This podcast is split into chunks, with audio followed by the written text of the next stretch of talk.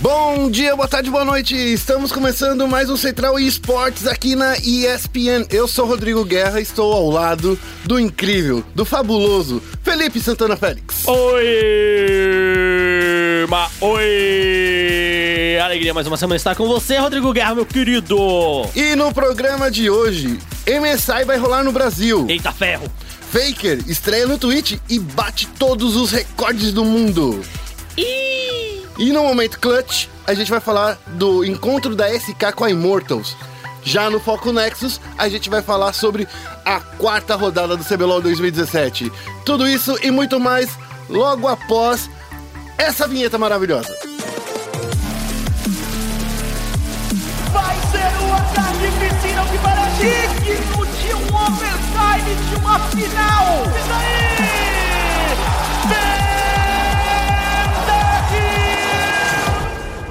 Mas antes de chegar agora no giro de notícias, o Félix tem um recadinho muito importante para dar para vocês. Qual é o recado? Recadinho no início do programa é o seguinte, meu querido ouvinte. Bom, sem musiquinha que eu canto muito mal. Nesse fim Por de favor. semana, dia 18 de fevereiro, a gente transmite com exclusividade o FIFA Ultimate Team Championship Series, que é o Mundial de FIFA, e a etapa que vai rolar é a etapa de Miami. Miami! Então a gente vai ter o Michel, que foi campeão do Xbox One, e a gente vai ter o Lucas Tabata, que foi campeão do PS4, lutando por uma vaga nos respectivos consoles na grande final que vai acontecer em maio lá em Berlim. Então fique esperto, fique ligado na programação da ESPN que durante a semana a gente vai falar o horário certinho que isso vai acontecer e você pode sintonizar na ESPN para curtir a grande final dessa etapa. Pô, e diga-se passagem, esse recadinho, a gente já vai falar de novo, foi o maior campeonato brasileiro que rolou de FIFA no Brasil. maior- Ca- ca- O, o maior campeonato que esse país E na já SPN viu de já viu. FIFA. E na, SPN, também. Com exclusividade. Então, Então- acompanha lá que vai ser animal. Começando com o giro de notícias. E hoje a gente vai falar um pouquinho do Faker, Félix. Menino Faker, que bateu recorde de stream na Twitch. Nunca, nunca antes, não só nesse país, no mundo inteiro, em toda a galáxia, uma pessoa acumulou tantos viewers em uma stream. Foram quase 250 mil. Foi 245 mil viewers simultâneos na stream, que ficou mais de 5 horas rolando. E o mais legal dessa, dessa notícia, Félix, vou te falar. Faker não falou uma palavra em inglês. É, e aí, você deve estar se perguntando: Ah, mas essa notícia é velha, ela é do dia 5, porque a stream foi do dia 5, né? Sim. Mas, você precisa entender uma coisa. A gente tá no, no- no futuro do passado. É o, fu- é o futuro do passado perfeito. E aí o que acontece? O, a stream do Faker, o servidor sul-coreano não vem pra cá. E aí, foi, essa stream foi um rebroadcast ao vivo da galera da SK. Por quê? Recentemente, a SK, né, SKT Team One, tricampeão mundial, fechou um acordo com a Twitch TV. Mas, como existe um bloqueio de conteúdo em algumas regiões, né, a stream da SKT não tá disponível na íntegra pra gente aqui. Então, aquilo lá era um rebroadcast. Tá bom? Até porque o fuso horário da, Da SKT, da, da SKT Coreia. da Coreia é totalmente diferente da gente. Pra você que tava assistindo a stream, deve ter notado que ela começou de tarde, mais ou menos, É, umas né? duas horas da tarde. Eu pensei que, tipo, ah, ele tá jogando de madrugada, assim, tipo, de boaça. Tem muito pro player no Brasil que faz isso, não é? Que fica streamando de madrugada. Sim, mas eles precisam de stream pra ganhar mais grana. O Faker não. Ele tem um contrato milionário lá com, Ah, com a verdade. SKTT1. Então, assim, foi um rebroadcast. E a gente tá trazendo essa notícia justamente pra explicar essas minúcias que acontece que eu tenho certeza que você aí de casa não sabia. Pra começar, eu queria falar sobre o Around the Rift, que foi o I'm é, Cutie Pie, que ele faz um podcast junto com o Scarra, que, era um, é, que é um ex-pro player. O I'm Cutie Pie também é um ex-pro player, é, anyway. Mas Uhum. assim, ele falou assim, man... I don't even believe it. Com aquela vozinha dele, sabe? Nossa. Ah, mano, eu nem acredito que isso era possível, cara. Era assim que ele falou, assim, mais ou menos, entendeu? E pra você que não conhece o Amel Cutie Pie, ele e o Scarra jogaram na Dignitas naquela primeiro e segundo split, né? Primeiro, não, primeiro e segundo ano da LCS Norte América. Sim. Não ganharam nada juntos, porque a Dignitas era terrível. E ela continua sendo terrível, vamos ser honestos, Vamos combinar. né? Não, não dá pra aguentar, né? Por mais que a gente Se bem que tenha... tá melhor hoje. Hoje tá melhor. É. Não quer dizer muita coisa. Entendeu? Porque se, se você era muito ruim, daí você só ficou ruim. Entendeu? Faz esse sentido, né? Sim, e aí o Amakutpai era atirador e o Scarra era o mid. E o Amakutpai, ele é o Yoda dos Estados Unidos. Exato. Ele acumula 40 mil viewers em stream, ele sempre ali, constantemente tá na frente do Yoda, recentemente o Yoda meio que passou ele. É. Então, no mundo, o Amakutpai, ele era o, o top 1 Ele era o, o cara a ser batido. Isso. E agora ele foi batido pelo Faker. Então ele não só perdeu no X1 Sim. pro Faker quando rolou lá a fila ranqueada do Mundial do ano passado, como agora na Twitch também. Enfim, esse recorde foi muito legal porque, como o Félix disse, foi um rebroadcast e tinha até uma tradução simultânea pra explicar o que, que ele tava lendo nos comentários, pra falar o que ele tava sentindo, jogando, fazendo umas piadas que em coreano deve ser engraçado, em inglês tava bem zoadão. É, eu não sei que deve ser engraçado em coreano, né? Mas enfim, mas enfim, isso daqui é pra marcar. Agora não tem mais o que fazer. Faker bateu, setou todos os recordes e agora a gente vai ver como é que vai, se- ele vai se mantendo.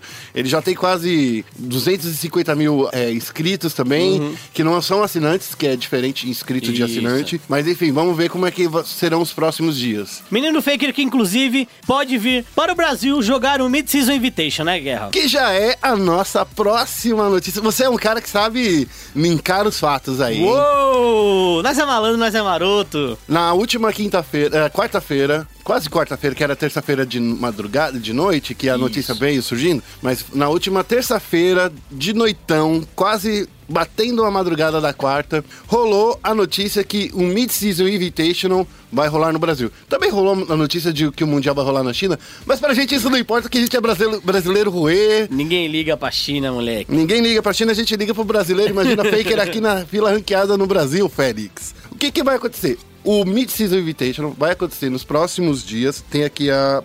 Eu tô aqui na minha colinha. De 28 É. de abril a 21 de maio. Vai rolar lá no Rio, é, aqui em São Paulo e no Rio de Janeiro. Mais de um mês, você pode perceber. Isso. Né? Quase, um mês, quase mais ou menos um mês, assim. E o que, que vai acontecer? Vai ter uma fase de entrada, que vai ser essa fase que vai ser em São Paulo. E depois vai ter o próprio Mid-Season Invitational, que vai ter a fase de grupos, que vai ser lá no Rio de Janeiro, coisa e tal. E pra você que curte Libertadores, a gente vai explicar isso de uma forma mais adequada, mais standard. Não existe mais o Mid-Season Invitation, que era aquele torneio que foi no México, certo? Wild Card, É, né? Wild Card e tal, isso não existe Foi na mais. Turquia também. Foi na Turquia também, não existe mais isso pro Mid-Season Invitation. Então, os times, E nem pro Mundial, viu, Félix? nem pro Mundial? Nem pro Ó, Mundial. Então eles pegaram esse esquema e vai funcionar tipo uma pré-Libertadores, Exato. certo? E aí os times que vencerem as suas regiões, eles vão jogar esse qualificatório, que é na- no próprio país onde vai acontecer o Mundial. Provavelmente isso deve ser pra corte de custos, né? Porque vamos, vamos ser honestos. Fazer um evento, pré-evento, É um pré-evento em outro país, levando todo mundo de avião, aí depois o- os vencedores vão pra um outro país, num curto período de tempo, entendeu? Mas não é só isso. E tem também a parte prática, porque qual é a, vantagem de ter um mundial? É você colocar os, os times, os melhores times de todas as regiões, pra jogarem entre si, pra dividirem experiências, principalmente pra roubar a experiência da Coreia, na verdade, e, e poder trazer para o seu país. E com isso você ir melhorando o cenário mundial de nível de jogo, digamos assim. Com certeza. E aí não funcionava desse jeito, né? Você tinha wildcard no lado, e aí depois você ia todo mundo pro Mundial. Então não tinha uma recompensa pro cenário em si, recompensa de jogo, né? Tinha uma recompensa de espetáculo. Sim. Mas de jogo no servidor não tinha nenhuma. E agora é bem possível que a gente tenha uma recompensa bem legal, com todos os campeões mundiais vindo pro Brasil jogar esse Mid-Season Invitational. Eu já tô platina 4. Ixi, você vai encontrar com o Faker na, na- Meu objetivo é encontrar com o Faker Senpai. Olha, tá? tipo no- na primeira meia hora dele na, na fila, É, né? primeira meia hora da fila. Se eu chegar em mestre, um diamante 2 ali, é bem possível que eu encontre ele. Então, esse é o meu objetivo. Esse é o objetivo de vida. Encontrar Faker Senpai na fila ranqueada. Então, e, e com isso, todas as 13 regiões vão vir pro Brasil. Turquia, China, Coreia, Estados Unidos, a Oceania. Europa, Oceania. Tudo, tudo, tudo esse povo aí, ó. Aquela cis, né? É- Essa galera aí vai vir pro Brasil, povoar a nossa fila ranqueada, vão jogar no Rio de Janeiro. E o melhor é que o Mid-Season Invitational, ele garante uma vaga para o time da região Wild Card. Ou seja, se o Brasil ganhar, ganhar essa, ficar até em sexto lugar, ele pode ter- o Brasil pode ter dois representantes no Mundial, cara. Porque vai ter outro evento depois desse. É, é é nos quatro primeiros, se não me engano, né? Não, não, não. Os quatro primeiros já estão garantidos, mas até o sexto garante vaga pro Mundial. Cé- pro time, não pra região. Pra região, pra região. Então, assim, até a sexta, a sexta posição garante uma vaga, garante um seed no, no Mundial. Nossa, olha. Então, o que acontece? Vai rolar esse pré-evento agora, no Mid-Season Invitational, e lá no Mundial vai rolar outro, outro esqueminha igualzinho a esse. Só que se o Brasil tiver, por exemplo, nesses seis primeiros, nessa primeira leva de região, se o Brasil ganhar, ficar entre melhores os wildcards, por exemplo, ele pode ter dois representantes no Mundial. E isso seria incrível. Nossa, que da hora. A gente espera o, próximo capítulo, porque, velho, vou ser bem honesto. A gente vai falar disso mais pra frente, mas É, é, é. acho que esse ano, esse ano. Tem cara de Brasil? Tem cara de Brasil, acho que a gente começou um CBLOL mais forte do que o ano passado, que teve toda aquela treta. Mas assim, isso é papo mais pra frente. Daqui aí, a né? pouquinho a gente fala. Bom, esse foi o nosso giro de notícias, focado em duas notícias só, mas eram notícias que a gente queria comentar e discutir. Agora, a gente vai para aquele incrível momento que a gente vai falar de Counter-Strike, no momento clutch. Okay, team, follow my command. E no momento clutch, a gente vai falar sobre o confronto que rolou so- The com Game. The Game. O agora foi a treta SK contra Immortals. Semana passada a gente falou da mudança que o, o Phelps veio pra SK e o FNX foi pra Immortals. Agora esses caras aí, ó, falaram assim, ó, tá na hora de dar facada no zóio, de chegar lá e dar um tiro na cara e mostrar como foi essa treta, Félix. É, isso mesmo. Pra você que não tá recordado, na semana passada começou a ESL Pro League, que dentro do circuito de CS é o torneio mais longo que existe. Ele tem uma fase de pontos, depois ele tem uma etapa final e todo mundo joga entre si nos Estados Unidos e na Europa. Então tem essas duas Pro Leagues, né, nessas duas regiões. E a Immortals enfrentou a SK Games é, com o FNX na Immortals e o Phelps já na SK, como Guerra mencionou. E aqui pra você, ó, para você que perdeu, a SK venceu a partida, as du- os dois mapas É que é uma né? melhor de dois, né? Que é uma melhor nem de dois. acontece no CBLOL.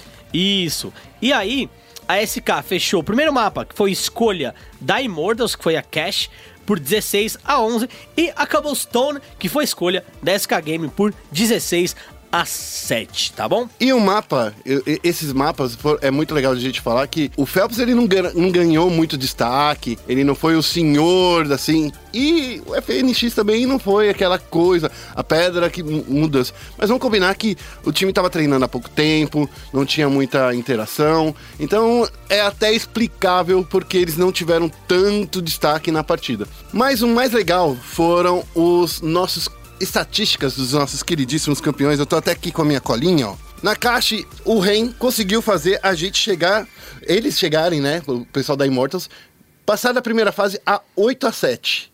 Só que daí o que aconteceu? SK virou tudo.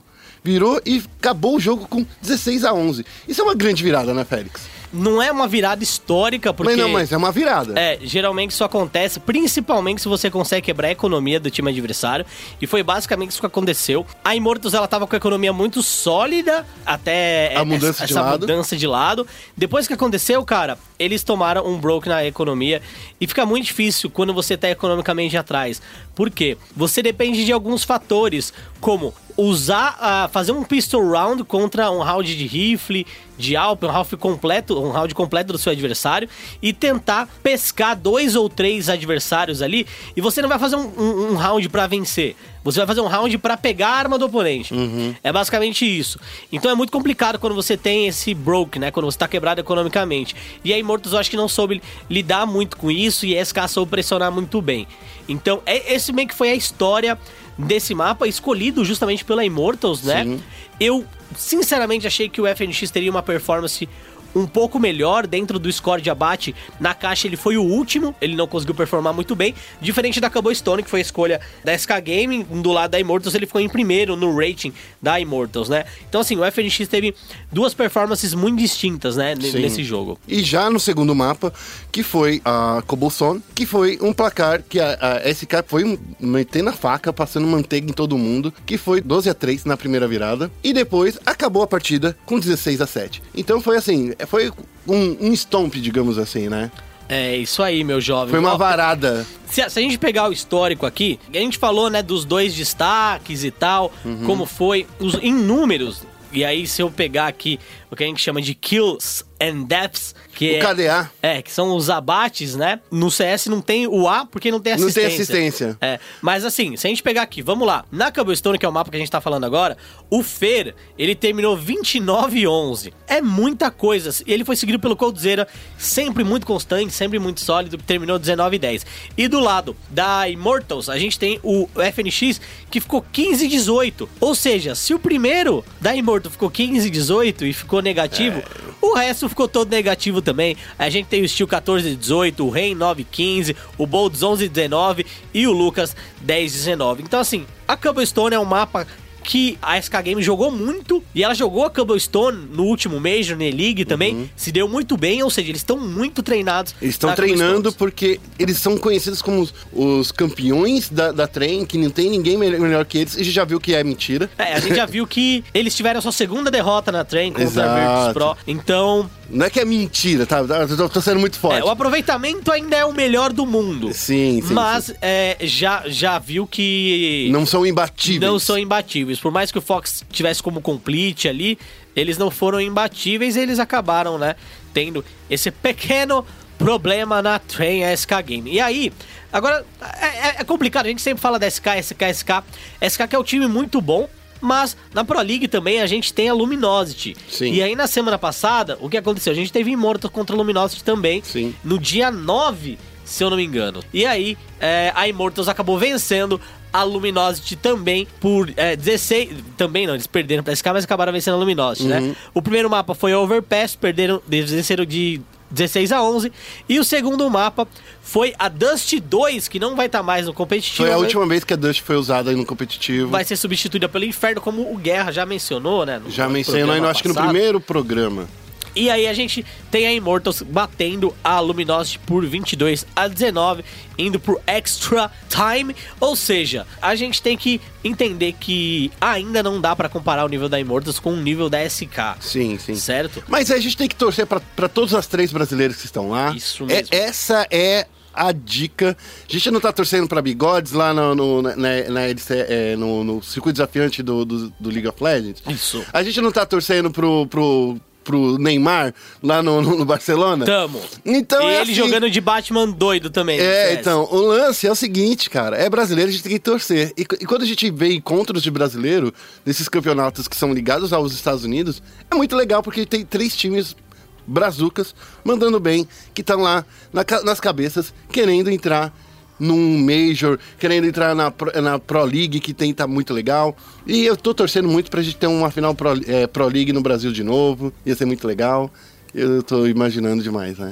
Droga. Um pouco. Mas olha, gente, tá tranquilo, tá favorável, tá chupete, melzinho na chupeta, como, Então- como diriam os nossos queridíssimos antigos. E agora, quais são as próximas embates? Olha, meu jovem, vamos lá, vamos lá. Que dia a gente tá aqui? A gente tá A no... gente Hoje tá- é o dia 13. A gente tá gravando. Segunda-feira 13, que é pior que sexta-feira 13. É, ó, e a gente falou da, da Immortals, né? Do duelo contra a Luminosity. A SK Gaming também já jogou pela segunda vez na Pro League, enfrentou a Complexity e acabou vencendo nos dois mapas, 16 a 10 no Overpass e 19 a 16 a 9 na The Cash. E agora a gente vai falar aí dos próximos embates Dos brasileirinhos. dessa galerinha dos brasileirinhos, tá bom? Aqui é muito time, né, cara? Vamos falar de brasileiro, que é o que importa. É, deixa eu puxar aqui, vamos lá. Quarta-feira, dia 22, a gente tem a, a segunda semana da Pro League, né? Lembrando que tem sempre espaços e tal, pra coisa não ser muito times jogarem, tem muito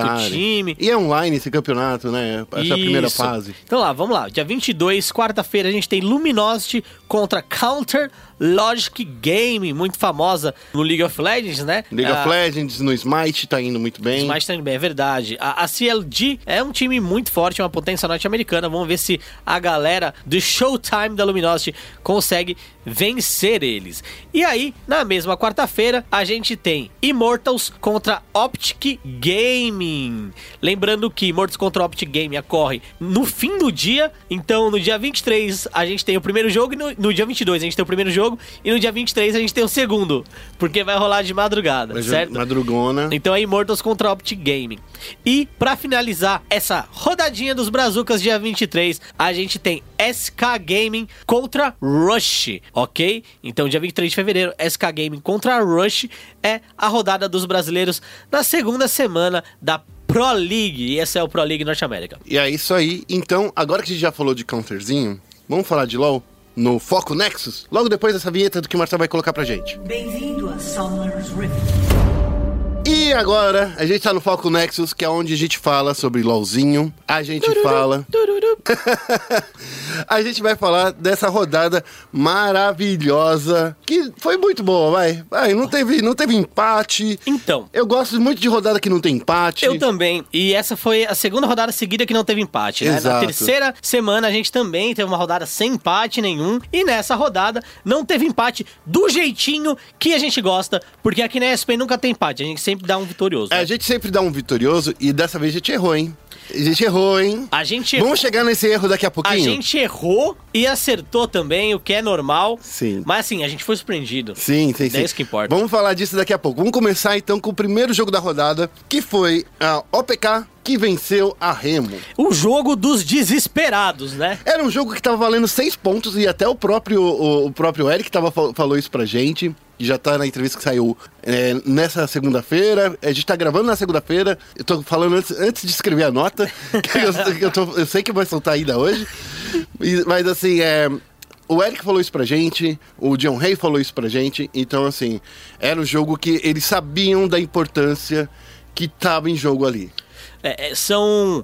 Quando, quando começou o CBLOL, a gente falou: ah, é, Remo, Kabum, Operation Kino são os favoritos ali pra brigar pela parte de baixo da tabela. e não aconteceu diferente do que a gente esperava. Por isso que é um jogo aí de seis pontos. Além de ganhar três, você vai tirar três pontos de um adversário direto no setor da tabela que você vai se encontrar. E eu queria começar dizendo que esse confronto foi um confronto que me deixou meio triste de acompanhar, porque. Não chora, Guerra. É, então, mas era um jogo que tava. de- Não não foi um jogo demorado, como a gente imaginava, porque quem acompanha esse- é, o, o histórico dessas duas equipes é que a OPK e a Brave fizeram a final da Brasil Premier League. E foram cinco embates de uma hora cada. Eu tava desesperado quando eu olhei assim, putz, grelo, vou ter que sair daqui da minha casa pra ver uma partida de uma hora, que uma partida que não era muito animada, mas, por incrível que pareça, não foi desse jeito. Houve muito desrespeito por parte da, da Brave, na minha opinião, Félix. Hum, Sabe,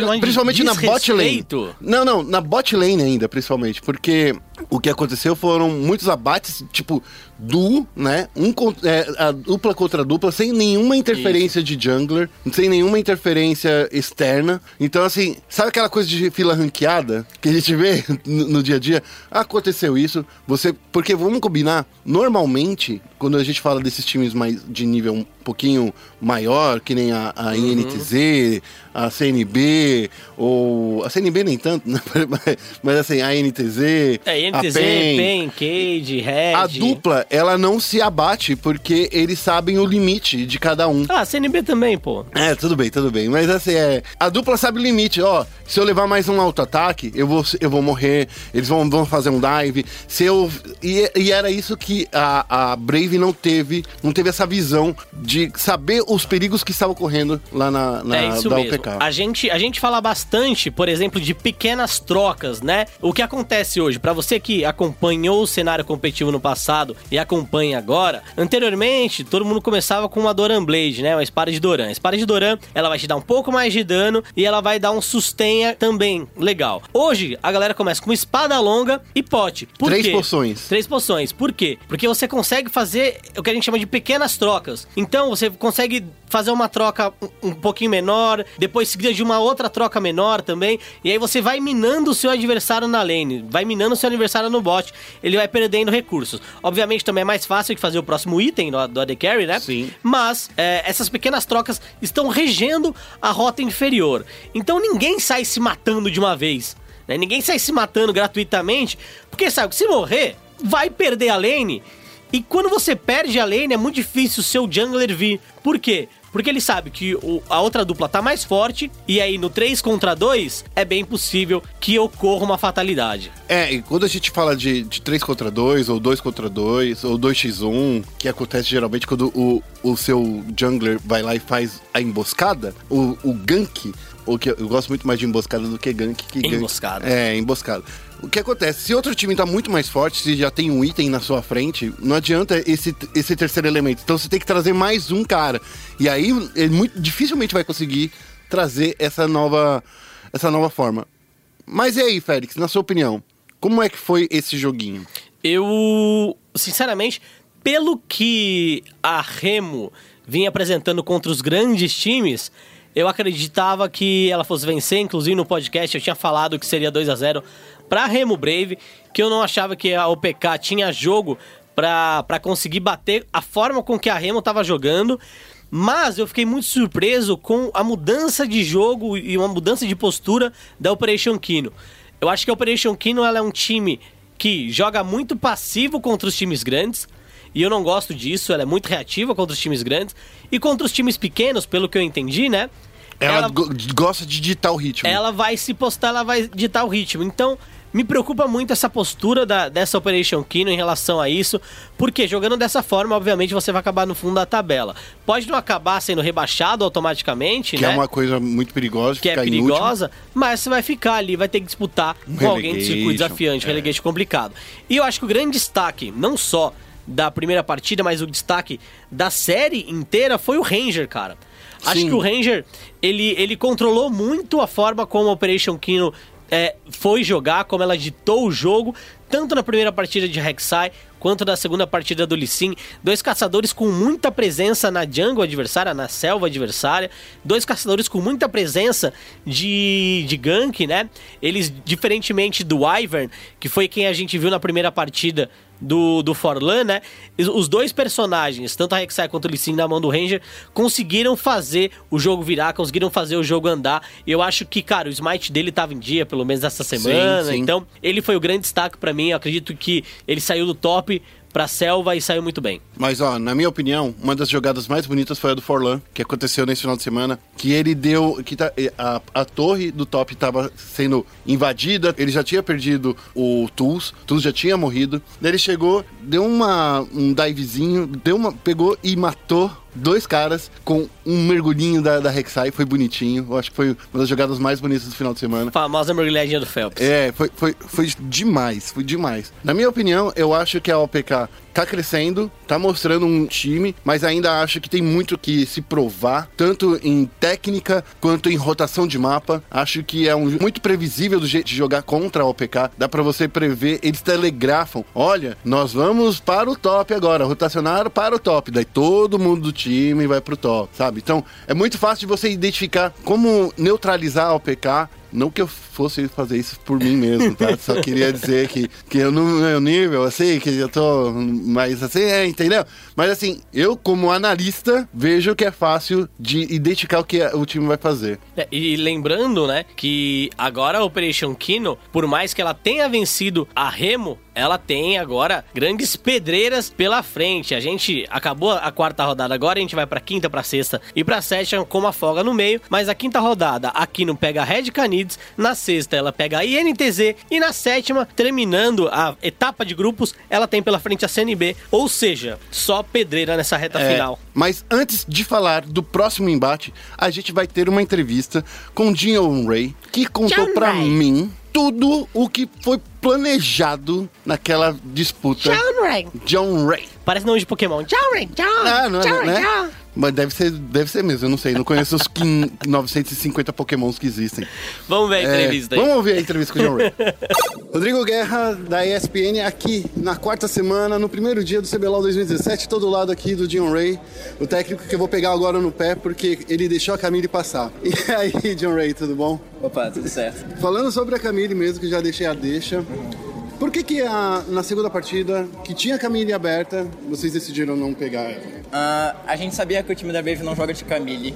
Então, se a gente deixasse passar pra eles e a gente priorizasse outros picks pra gente não seria um problema. E a partir do momento que eles pegaram Shen, Shen, Shen cedo, a gente cogitou a Camille, mas a gente pensou que não seria a melhor opção pra, contra o Shen e a gente optou pelo, pelo Maokai mesmo. A gente tem percebido, o próprio Eric disse que escolheu o Shen porque se viesse Camille, o Shen era uma hard counter dela. Mas na primeira parti- partida do. Eles deram um presente pra vocês, né? Deixaram dois campeões muito abertos, muito fortes e que, numas escolhas de Ashe e Jace, não faziam muito sentido. O que, que você sentiu naquela hora como técnico, na hora de fazer um pick ban daquele? Hum, a Ashe era bem esperada que, a gente, que, que eles fossem picar, pelo menos pra, minha, pra nossa parte. Aí deixa Malzahar aberto. É, então, é, o eu não entendi muito, porque é, a gente é, realmente achou que eles não jogassem de Jace, tanto é que eles não tiveram um bom desempenho. Eles também jogaram com um estilo de jogo bem diferente do que eles jogaram no CBLOL inteiro, que eles são acostumados. Então a gente também estranhou um pouco isso. Mas eu fiquei feliz pelo, pela nossa preparação, a gente veio muito preparado pro jogo de hoje, pelo, tanto no draft como nos jogos. E, e independentemente do, do erro deles, eu fico feliz que, que a gente conseguiu sobressair. Então foi realmente um erro deles. Você deixar esses campeões muito fortes passar é, é- é um erro de preparação, concorda? Eu não diria que era um erro deles, porque eu parto do princípio que se eles fizeram isso é porque eles já tinham isso planejado, já tinham, já sabiam que a gente ia picar e tinha um counter pra isso. Só que a gente conseguiu ser mais feliz no, no jogo. Essa partida, como você mesmo disse antes da gravação, era uma partida valendo seis pontos. É, porque a Remo estava disputando com vocês logo a parte de baixo da tabela e agora vocês conseguiram respirar um pouco. O que, que ainda falta agora para vocês jogarem como vocês jogaram agora? Jogando sempre na frente, usando as vantagens que vocês adquirem e não deixando o jogo ir para o finalzinho dos 50 minutos, uma hora. Eu acho que falta mais um pouco de, de experiência por parte do nosso time, apesar de ter alguns jogadores que já jogaram CBLOL, mesmo assim a gente, se for olhar, a gente é bem novo no cenário ainda, nossos jogadores, a gente somos, nós, bem, nós somos bem, bem novos no cenário. Eu acho que agora, com a semana passando, a gente já está se acostumando mais e, e espero conseguir fazer melhores jogos. Eu tava fazendo uma aposta que essa era um clássico dos, dos pequenos, digamos assim, porque a Brave e a OPK já tinham disputado na, na Brasil Premier League e foi também partidas longas e demoradas. Como é essa enfrentar a Brave já conhecendo ela de outros carnavais, digamos assim? Ah, a nossa preparação fica bem mais facilitada por causa disso. A gente sabe do jeito que eles jogam, como jogar contra eles, então acho que isso facilita muito a, nossa preparação para os jogos. E para mim, a prepara- preparação para os jogos é o que mais, mais, mais importa atualmente. Então é isso, John Ray, muito obrigado por você ter cedido essa entrevista com a gente. Foi um prazer. Eu que agradeço, obrigado. Depois dessa entrevista maravilhosa com o John Ray, a gente vai falar agora do Felipe Santana Félix, o Nostradamus do CBLOL 2017, que Maui. acertou mais uma vez a sua aposta. Eu acho que eu só pego o jogo fácil. É. É, porque a gente falou na semana passada justamente desse confronto. Foi o confronto que a gente escreveu, porque era o primeiro confronto. Era, era o grande duelo de sábado. Mas certo? era o- também o primeiro grande desafio da Red. Isso mesmo. E aí a gente vinha falando justamente de como essa Red, ela conseguiu bons resultados contra times que a galera achava, ah, esse time é ruim, esse time não é tão bom. Mas a NTZ ela conseguiu vencer por 2 a 0 por exemplo.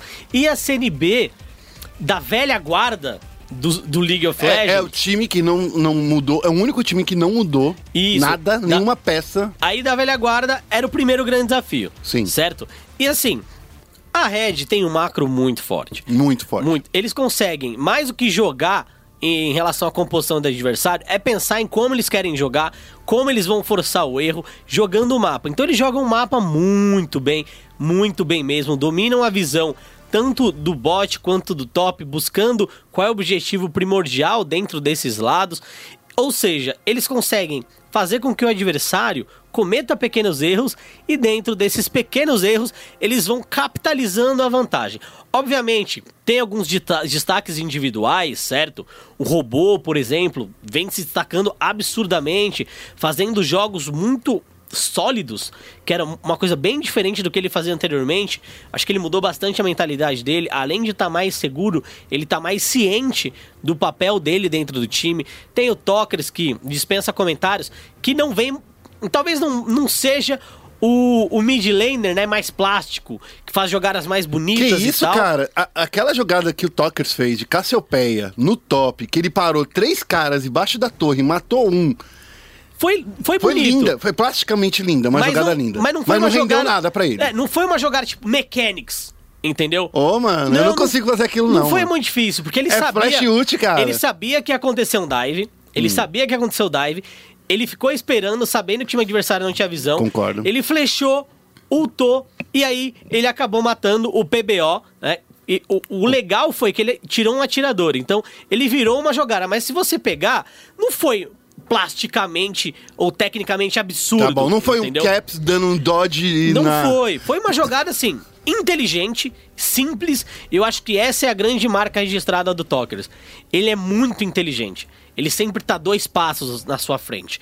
Tanto na lane quanto no macro. E ele consegue conduzir o time muito bem nisso. Olha, eu acho que essa foi uma partida que a gente viu um, um Azir duas vezes. Nossa, meu Deus. É, eu não entendi, eu até perguntei isso pro, pro pessoal lá da, da, da, da CNB, vocês podem ouvir também no, no grupo de entrevistas.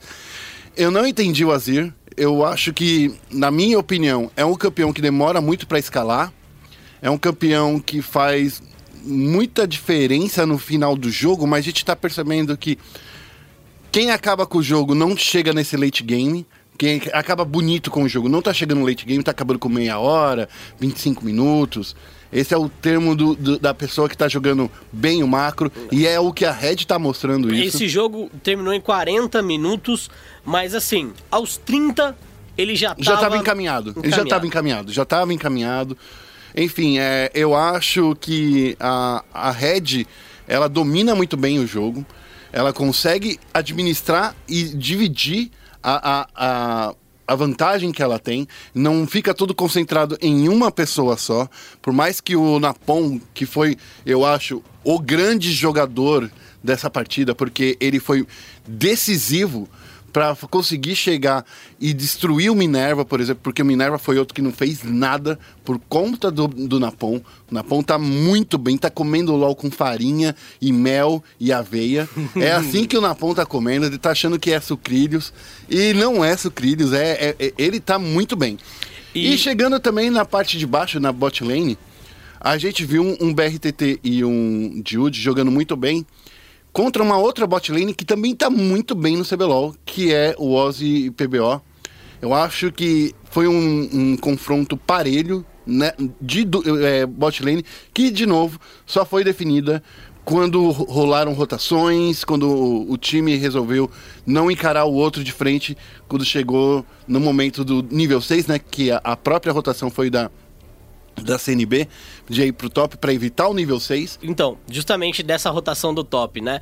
A gente viu a CNB falhando em relação a isso, com o jogo contra a PEN, novamente agora um jogo contra a Red. O grande problema hoje da CNB, e eu já vinha falando isso na última semana, falei do texto também, que a CNB se encontra em um limbo estratégico. Tecnicamente, eles são muito bons, como um time em teamfight, eles são muito bons, individualmente eles são muito bons, mas o macro deles é pobre. E aí, o porquê eu tô pegando isso? Porque isso vem do draft. Sim. O que acontece? Contra a PEN, eles ficaram com medo de tomar dive e inverteram. Contra a Red, ficaram com medo de tomar dive e acabaram invertendo.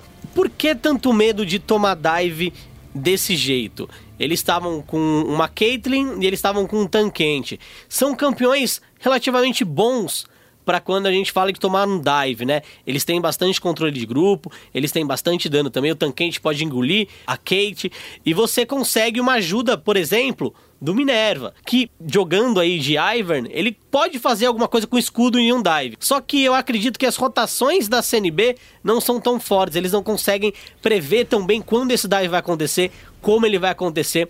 E aí acabaram cometendo o mesmo erro do jogo contra a PEN.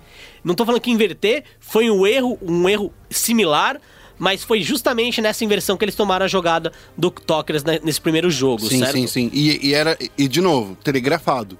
Telegrafado. Telegrafado porque, assim, tanto que o Tucker já estava a postos para defender a torre do top, quando chegou os quatro jogadores da, da CNB para destruir a torre, já tava lá o Tokers do lado do robô, já sabia que isso ia acontecer, e os dois sabendo que isso ia acontecer, jogaram no, no seguro e deixaram o Napon, o Jude e o, e o BRTT levarem a torre do bot. Isso então, mesmo. assim, foi uma jogada estratégica muito bem organizada por parte da Red.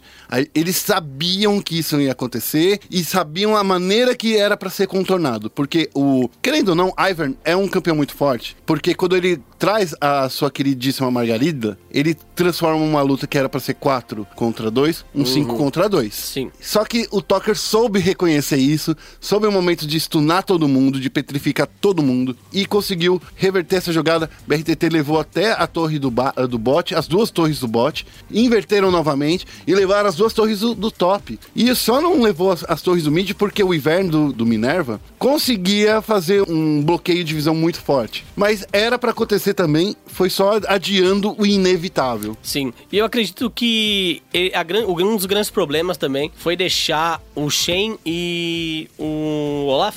Então, Shen e Olaf a gente sabe que é muito difícil você jogar contra. Não dá. Eventualmente você vai tomar um dive e aí a Red Canids preparou a rota inferior com Varus e Zyra justamente para ter esse controle de grupo necessário para a chegada do, do Napon com o Olaf e a ida do, do Shen com o robô. Então assim, o draft ganhou uma parte do jogo pra, pra. Red Canids nessa primeira partida. E a execução, ela ganhou o resto do jogo inteiro. E aí, justamente falando de execução, né? A gente tem uma segunda partida que o Napon também usou o Ivern, Nossa, certo? nossa. E como usou? também usou o Ivern de uma maneira muito mais inteligente que o Minerva. E é como a gente fala, o grande problema da CNB, tecnicamente eles são muito bons, individualmente eles são muito bons, o macro deles vem se É mostrando bem, menos. bem pobre. Bem mais ou menos. E o grande problema é que, com esse macro pobre, eles precisam fazer as lanes ficarem fortes. Sim. E se você consegue anular o Minerva, ele não consegue ajudar tanto as rotas, aí fica muito complicado dessa CNB jogar. Eu não vi ainda a CNB aplicando corretamente o 131. 131 que é- uma estratégia muito válida nesse meta. É uma estratégia, eu acho que é a mais forte, porque é muito difícil e o, o Ivern, ele funciona das duas formas, mas com composições completamente diferentes. A, a, a, a composição que a CNB tá, tentou trazer era a composição de poke, que não tinha tanto poke, porque o, não podemos dizer que o Azir, ele cutuca, porque ele precisa dar muito as caras. É, ho- honestamente, eu, eu acho que foi uma composição de nada. É, Não teve poke, não, não Olha, tem. é. Eu, eu não sei, eu acho que foi muito mais, ó. Vamos jogar com o que a gente tá seguro, porque a gente sabe que o Team com o Azir, ele, ele é bem confortável também, né?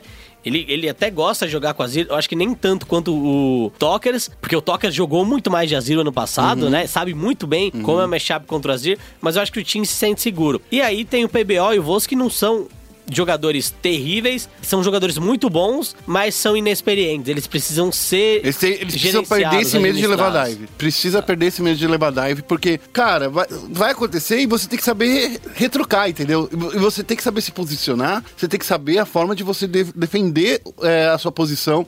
E vocês são em dois, caras. Não precisa ter esse medo. Vai ser quatro que vão pra cima de vocês. A gente vai falar logo de um, de um- daqui a pouco de uma partida que teve um dive muito mal feito. E a gente viu os dois carinhas que sabiam se defender de um dive. E a gente não vê isso de vocês. PBO, WOS, vocês precisam parar de ter esse medo. A questão é também do time, né? E outra coisa, ah, pô, a gente tem medo de tomar um dive. Por que não jogaram com o Shen, por exemplo? O Shen é muito bom. Tomou um dive, você tem o escudo do Shen, você veio com um Taut. E a CNB, justamente, Por que baniu o Shen primeira, reda- Por- na é. primeira rotação, sendo que ela era o first pick. Então ela poderia simplesmente deixar o Shen aberto, deixar, sei lá, pro time da Red banir o Shen e picar o Shen. A gente sabe que o Shen é muito forte. É, nesse patch, principalmente, ele é o tanque anti-tanque, certo? Porque ele consegue ter presença tanto nessa rota quanto nas teamfights. Então ele é muito forte, é por isso que ele tá sendo muito usado. Ele é um tanque split pusher. É- é muito louco isso. É muito louco. Então. é- E aí veio uma pop do- na mão do Lep. É, eu não vi o. Eu acho que o Lep ainda não começou o CBLOL 2017. é, eu não, não consegui falar não- de, nenhuma, de nenhum momento dele brilhante no CBLOL, É. não consigo lembrar. Bom, Enfim, bem, bem difícil, bem difícil a, a vida da CNB. Na real, é kudos pra Red.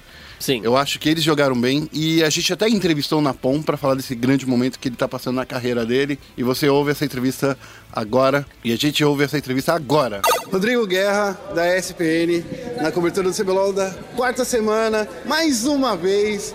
Carlos Hucker do meu lado. E aí, Napom, tudo bem? Mais um sorriso feliz eu tô vendo aqui no seu rosto. Tá tudo ótimo, muita felicidade agora. Napom, vamos lá. As duas partidas foram dominadas pela Red Canids.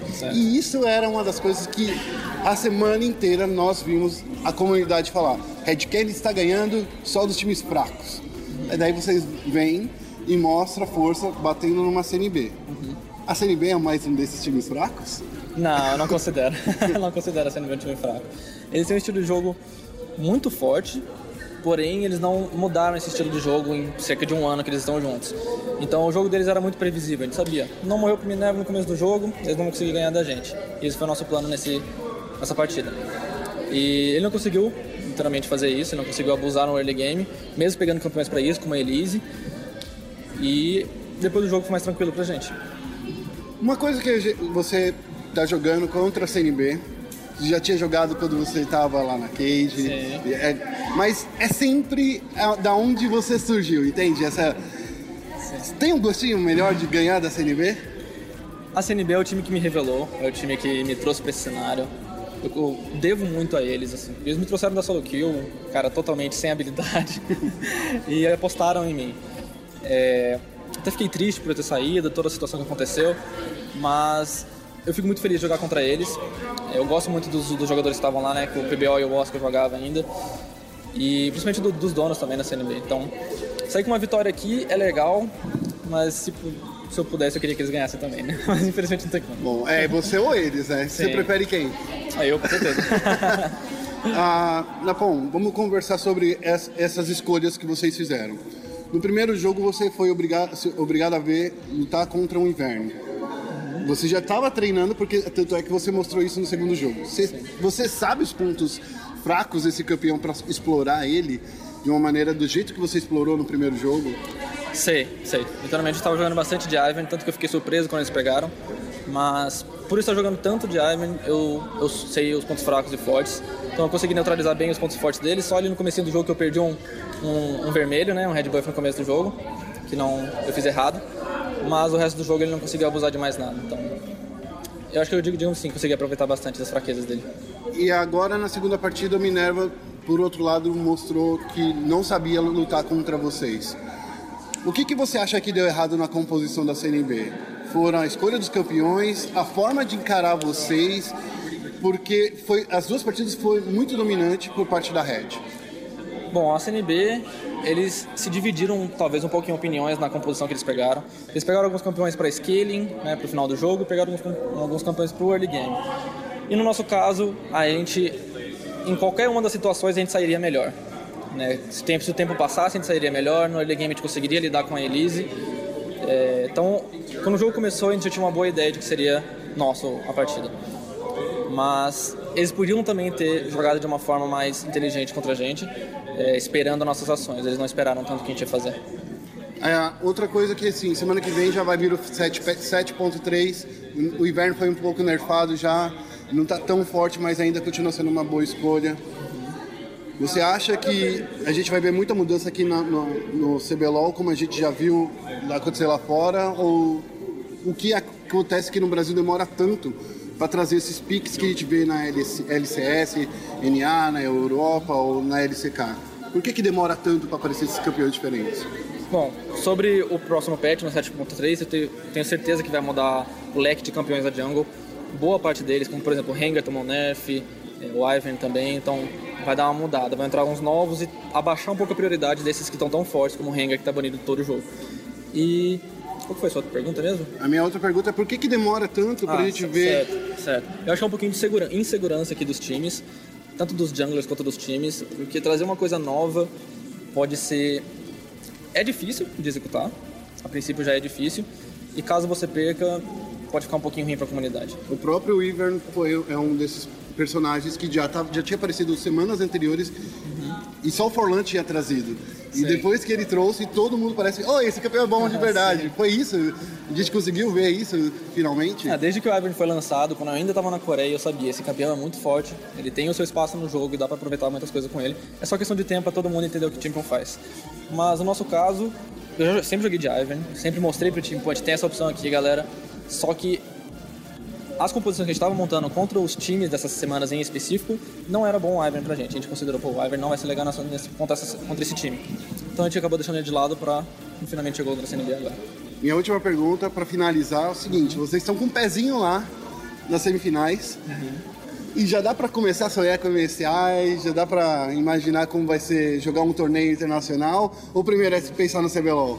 Não, com certeza ele passa na nossa cabeça, porque esse é o sonho de todo jogador, a gente quer chegar lá fora, a gente quer ganhar o campeonato. E isso só se intensifica com o MSI sendo no Brasil. Então, o coração bate mais forte nessa hora, a dedicação aumenta muito, a gente quer muito ganhar isso aí. Mas, Pra um isso passo de precisa cada ganhar o vez. CBLOL. Exatamente, um passo de cada vez. A gente ainda tem é, que se preparar para os playoffs, que na- matematicamente, né, na teoria, a gente já está garantido lá, nessa semana. Só que a gente ainda quer sair do- da fase de grupos bem sucedido, se possível, invicto. A gente vai tentar conseguir isso aí. Beleza, obrigado Napom, mais uma entrevista com a gente. Agradeço. Depois de ouvir o Carlos, Napom, Carlitos. Hooker, a gente vai falar da primeira partida de domingo, da vitória peronomútil, eu posso dizer É, que ele não. peronomútil. É, não foi Não. convincente, eu não me senti convencido. É, cara, eu, eu acho que só de ter vencido, a Kate Star já me convenceu, porque ela conseguiu vencer dois jogos seguidos, duas semanas seguidas. Semana Tá, passada tá, tá. venceu a Kino e agora venceu a Kabum. São oponentes que a gente vem falando, são oponentes que estão debaixo da Que tabela. estão lutando pra não ficar em último lugar. Isso. Só que assim, vamos entender uma parada que é bem importante. Se você quer classificar para a próxima etapa, Você tem que ganhar. Você tem que ganhar desses caras. principalmente, principalmente desses caras. Principalmente. Se você empatar com o primeiro colocado, o segundo colocado, você ainda consegue passar. Mas perder pra esses caras é ruim. E se fosse a Cage da primeira semana, da segunda semana, talvez empataria. É, eu já tô percebendo uma liga melhor. Já tá rolando mais comunicação do time. Tá rolando mais formas de, de ataques bacanas. Já tá. O 1-3-1 deles, quando eles querem empregar, funciona. Não é a melhor 1-3-1 que a gente tá vendo, mas já está funcionando. A gente vê também o Revolta se comunicando muito mais com, com o Takeshi, fazendo coisas junto com a bot lane. Não tá mais sendo pego desprevenido. Mas a gente tá vendo também alguns erros de posicionamento, principalmente de quem eu não acreditaria que ia ver, do Yang. Eu, eu vou falar do Yang porque teve uma- um momento que, logo na, na na primeira ou na segunda partida, esqueci agora qual foi a partida específica. Mas acho que foi na primeira partida. O Yang tava, tava fazendo um split push na- no top e daí chamaram ele pro meio. Daí ele veio pela floresta dos caras. Veio andando pela floresta dos caras, passeando como se fosse Chapeuzinho Vermelho. E daí a galera encontrou ele e, tipo, soltaram todas as ultis, explodiram ele. Tipo, não teve o que ele fazer. Porque ele tava vindo pelo path, alto path, sabe aquele alto path que a gente fala? Do, a gente clica no pontinho do mapa. Daí eu- foi exatamente isso que eu vi Aí acontecendo. você abre a loja, dá uma olhadinha, É, abre o Facebook. sei lá, ele tava vê o com- que, que tá rolando, entendeu? É, então. E ele não tava jogando de Warwick, ele tava jogando de Shen, porque ele. to- todo chamando atenção com aquela espada brilhando na- na- atrás dele. E aconteceu que daí todo mundo viu e matou ele. Mas ó, Primeiro jogo isso. isso foi no primeiro jogo. Foi um, foi um momento, assim, em um momento que quase que a Cade é, é, conseguiu levar uma virada que teve até uma redução na- no ouro. A gente via é, nos gráficos que mostraram durante o CBLOL. Foi bem lá no- pro finalzinho, do, do meio pro final do jogo, que a Cade quase perdeu em Gold, porque eles começaram a ceder muito objetivo. Começaram a dar muito, muita abertura pra Kabum e não podia acontecer. É, Eu concordo, mas eu também. eu- Tudo bem, foi uma displicência.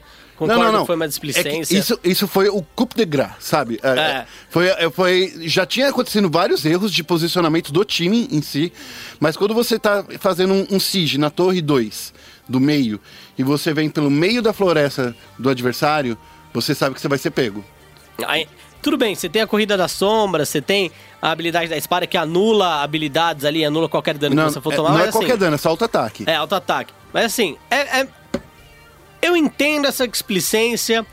Acho que talvez seja um problema, não do coletivo, mas um problema um pouquinho pessoal do Yang, de ser- que a gente tá vendo ser meio agora. desligado de vez em quando. de segurar um pouco mais, ser meio desligado, entendeu? Isso já acontecia em confrontos contra times menores da NTZ, Sim. quando é, tinha aquele grande time com Revolta, Yang, Micão, Tokers e, e Jogster. Então, assim, algo que o Yang tinha naquela época porque era facilmente consertado pelo entrosamento do time. Agora fica mais complicado. Mas, mas, eu quero dizer que eu tô muito feliz com o Takeshi Sim. nessa sim, série. Sim, sim, sim. Nessa série, o Takeshi, ele me surpreendeu muito. Eu acredito que Rise não seja um pique muito normal pra ele, não é algo que ele tá acostumado a jogar em, em partidas competitivas, certo? Acredito que uma Syndra é, é mais interessante para ele. Eu acho que outros campeões que não necessitam e esperar muito pra crescer. Acho que o Ryze ele demora um pouco pra crescer, mas quando cresce também ele é bem jogado, de uma forma inteligente. E eu acho que hoje o, o Takeshi nessa rodada foi o grande destaque. Ele deu ultimates muito boas, enganando o time da Kabum, inclusive. Um, eu não lembro qual jogo foi, no primeiro ou no segundo, porque nos dois ele jogou de Ryze. Mas eles saíram, eles ameaçaram fazer o, dra o Dragão Ancião. O time da Kabum deu a volta. E aí eles acharam que eles estavam fazendo e ele deu um ult pra torre da primeira torre da base, levaram a, a torre inibidor. Então assim, o Takeshi, ele vem jogando muito bem nessa última semana, principalmente com esse campeão, com scores positivos. Primeira partida 4-1-3, segunda partida 2-1-3, farmando muito. Então eu acredito que ele foi o grande destaque nesse fim de semana pra Cage. Eu queria é, falar um pouquinho também do Revolta, porque ele, essa primeira partida mostrou um pouquinho do. Ele saindo da zona de conforto, dos campeões agressivos, os campeões de presença no early game, os campeões que dão para, para o jogador uma, um- um- uma ferramenta de sair vivo. Ele estava jogando de Ivern. Nunca imaginei que eu ia ver revolta de Ivern, porque Ivern só cura da shield e faz a ninguém sobreviver. Então, ele não tem. Ele tem um protagonismo diferente dos outros campeões que ele é acostumado a jogar. Ele gosta de jogar de Nidalee pra caramba, ele gosta de jogar muito com a Rek'Sai, gosta de jogar, gosta de jogar muito com a Elise. Então, assim, a gente vê o Revolta sendo o cara proativo que invade a, jungle do inimigo e se encontrar ele, dá um cacete nele também. Entendeu?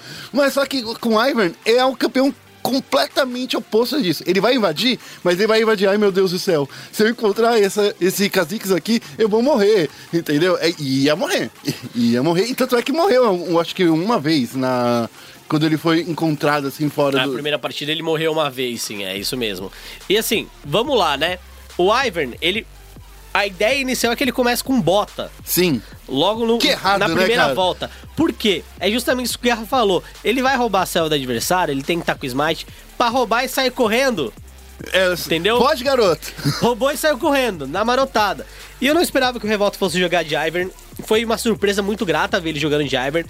Eu acho que esse Jogando time... bem, jogando muito bem.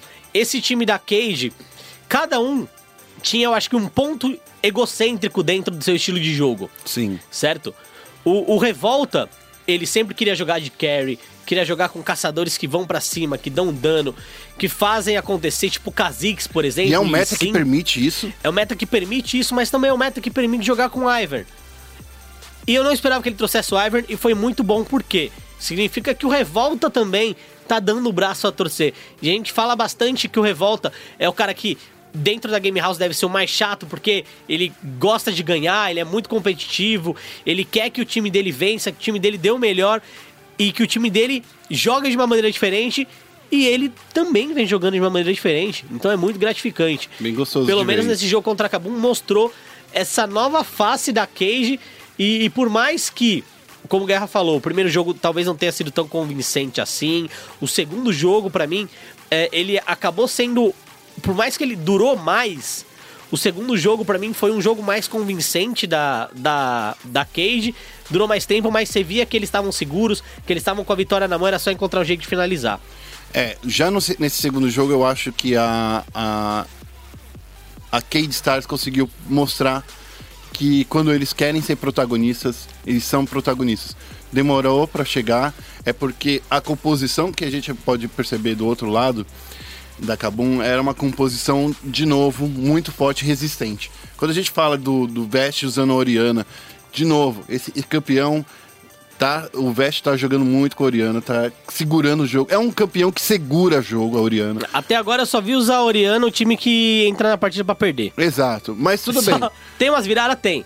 Mas só você vai jogar de Oriana quando você sabe que você vai estar atrás no jogo. É, porque a Oriana é um mago de controle, dano, ela é um misto de tudo. E, e ela consegue segurar bastante o jogo. Ela tem um clear wave muito bom, e, ela, e eles estavam de, de Israel, que é outro cara que, pra ajudar segurar a lane, ele segura até outra lane, ulta pro outro lado do mapa, segura até outra lane.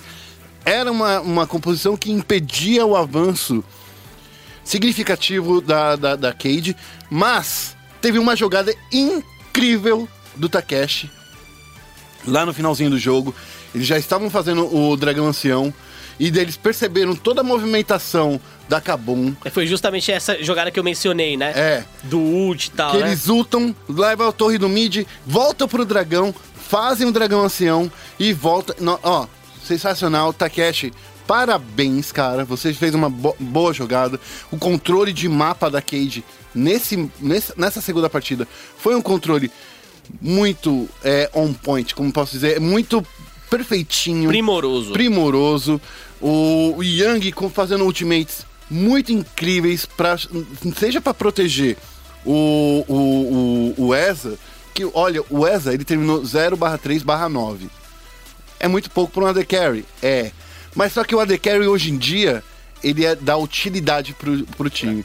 Eu vi o, o ESA atrapalhando muito, dando cutucada muito, muito fortes. É, jogando de Varus, né? Inclusive, é, nessa, nessa segunda partida, que é a partida que a gente tá falando, ele jogou de Varus e na primeira ele também jogou de Varus. E o, a grande coisa do Varus é buildar a. Não penetração, que hoje é letalidade, né? É buildar a letalidade, porque essa letalidade é o que vai conseguir encher o saco do time adversário, dando pouco com a, pouco com a flecha perfurante. Você faz o cara voltar da base. Então, assim, não é só matar, a questão não é matar o adversário. É tirar alguém da, da rota. É tirar da rota, é fazer ele voltar pra base, fazer o time adversário ficar momentaneamente com um ou dois jogadores a menos, certo? Tirar a experiência, tirar o farm que esse cara vai perder, o tempo que ele vai perder indo pra base e voltando. E isso o ESA fez muito bem. É, então eu acho que o.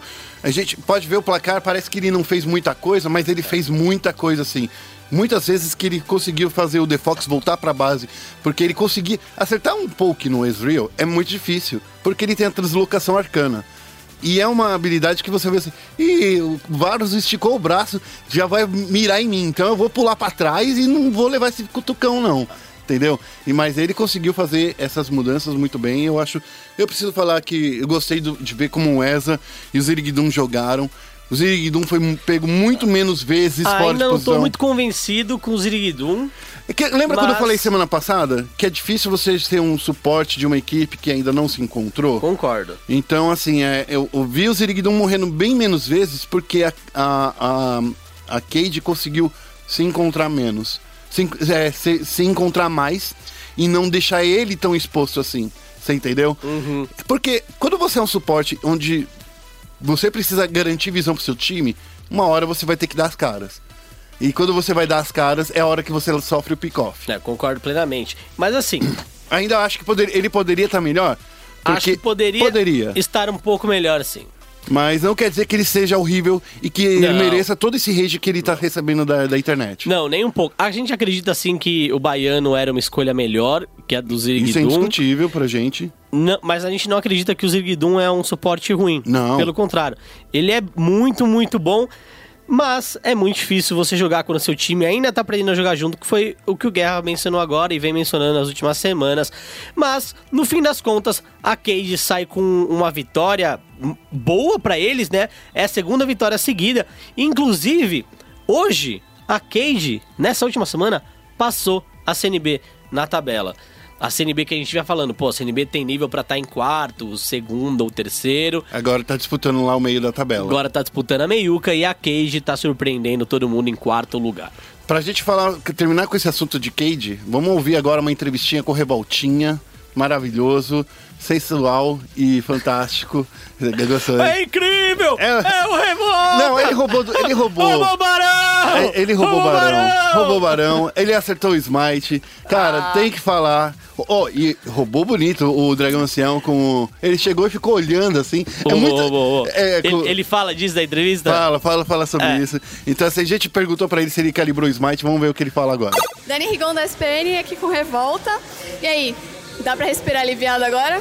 Então, respirar aliviado. Eu acho que uma vitória é uma vitória, mas de uma forma geral eu não fiquei satisfeito de como a gente jogou. Eu acho que a gente demonstrou evolução, mas não tá perto de onde a gente quer chegar. Então, respirar aliviado, nem pensar. O que, que você acha que são os pontos principais que a, que a Kate precisa melhorar ainda? Eu acho que ajeitar os pequenos detalhes, aquela jogadinha pequena, aquele microplay, como a gente chama, acho que tá faltando um pouco. Ser um pouco mais detalhista e executar de uma forma melhor as coisas. E a composição da, da, da, da série hoje, você acha que foi bom pra vocês? Ajudou ba- bastante na vitória? Eu acho que a do primeiro jogo foi uma composição que a gente treinou muito e ajudou bastante na vitória. O segundo jogo a gente, a gente arriscou algo que a gente não tinha treinado tanto e a gente teve mais dificuldade de fechar o jogo. E como é que foi essa sua calibrada no Smash pra roubar os objetivos dessa vez? Treinou muito durante a semana também? Bom, eu tive que treinar né, da, na semana passada, eu infelizmente não consegui nem smitar, um Baro estava morto, o outro lutado pelo Malzahar. Então agora que eu fiquei livre, finalmente consegui demonstrar a calibrada. E pra semana que vem enfrentar a antiga equipe, os intrépidos, como é que tá a sensação, a emoção? Cara, bate, bate aquele aperto no coração, né? Jogar contra o Mikael Jox, é o meu ex-time, mas eu acredito que dentro de jogo a gente é adversário, fora de jogo a gente vai continuar sendo amigo independente do que aconteça. Muito obrigada. A última disputa que a gente vai falar agora é a disputa que eu errei na minha aposta. Acho que todo mundo errou nessa aposta. Mas eu errei porque eh, quando a gente fez a, a tava fazendo a definição de quais seriam os confrontos que iríamos falar, eu falei assim, olha, eu acho que vai ser um confronto difícil, mas a gente precisa falar de PEN e versus INTZ porque é um clássico e a gente gosta de falar de clássico, a gente gosta de falar quando esses times se encontram. Eu acho que é, não é os jogadores, mas a organização que bota uma pilha, sabe assim, mano, vamos ganhar dessa PEN aqui, vamos ganhar, né, né? E foi o que rolou. Foi o grande clássico da rodada, e se a gente pegar em títulos, né?